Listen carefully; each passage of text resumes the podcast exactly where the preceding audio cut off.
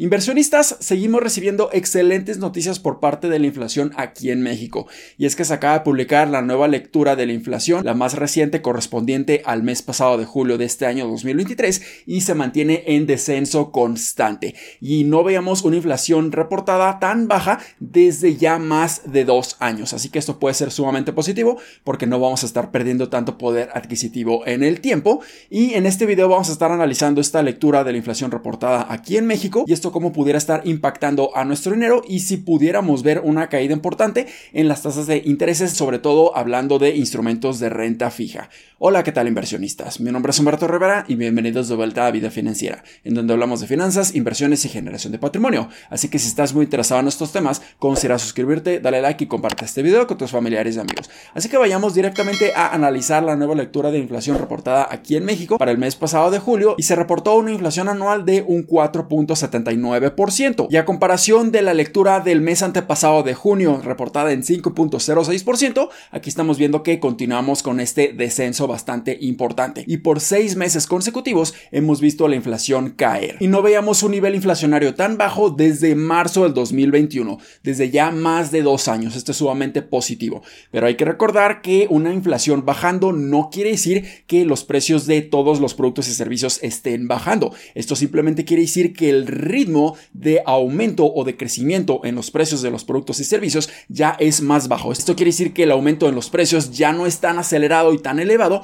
como lo estuvimos viendo hace un año. Pero seguimos viendo un aumento, aunque más controlado, de los precios y productos y servicios. Y la inflación subyacente reportada para este mes pasado de julio, que aquí simplemente estamos removiendo aquellas categorías de productos y servicios que son mucho más volátiles, como los productos frescos o los energéticos como la gasolina, se reportó en 6.64 y a comparación del mes antepasado de junio que se reportó en 6.89%, aquí vemos una inflación subyacente mucho más pegajosa, mucho más necia, mucho más resiliente, pero es cuestión de tiempo y cuestión de esperar a que esta inflación subyacente también esté bajando considerablemente. Pero también debemos de tomar en cuenta que estos niveles de la inflación general y la inflación subyacente se encuentran muy por arriba de la inflación objetivo que tiene Banjico o el Banco de México, que es de un 3% con más o menos 1% de variabilidad. Así que cuando veamos que la inflación general y la inflación subyacente lleguen a los niveles por debajo de un 4%, por fin pudieran estar considerando bajar las tasas de intereses,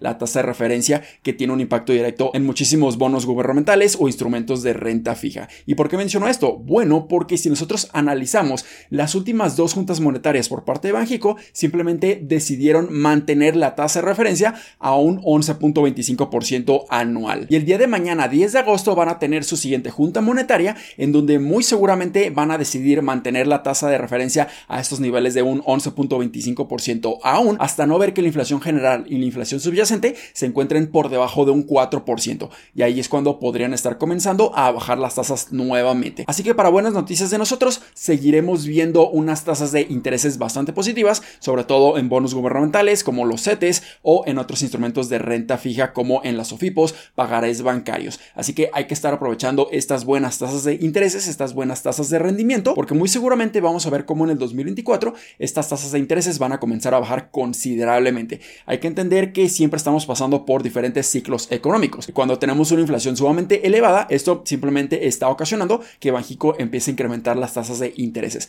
Pero normalmente y en promedio en los últimos 20 años, la tasa de interés de CETES se encuentra en más o menos un 6%. Así que es normal pensar que la tasa de CETES empieza a regresar a esta tasa promedio e incluso pudiéramos llegar a tasas de intereses por debajo del promedio, llegando a tener hasta tasas de intereses de un 4 o un 5%. Así que en estos momentos es sumamente positivo obtener buenos rendimientos, incluso cuando ya estamos descontando la inflación, o sea, sacando los rendimientos reales, aquí van a ser cada vez más positivos, siempre y cuando Banjico mantenga las tasas de referencia muy elevadas y la inflación continúe con su trayectoria en descenso. Pero en estos momentos es sumamente importante aprovechar los excelentes rendimientos que pudiéramos estar obteniendo en diferentes instrumentos instrumentos financieros, sobre todo los instrumentos financieros de renta fija, en donde nos pudieran estar dando un gran nivel de estabilidad y seguridad en nuestro dinero y hacerlo crecer con el tiempo. Así que espero que este video les haya sido bastante útil y educativo. Si fue así, considera suscribirte, dale like y compártelo a tus familiares y amigos.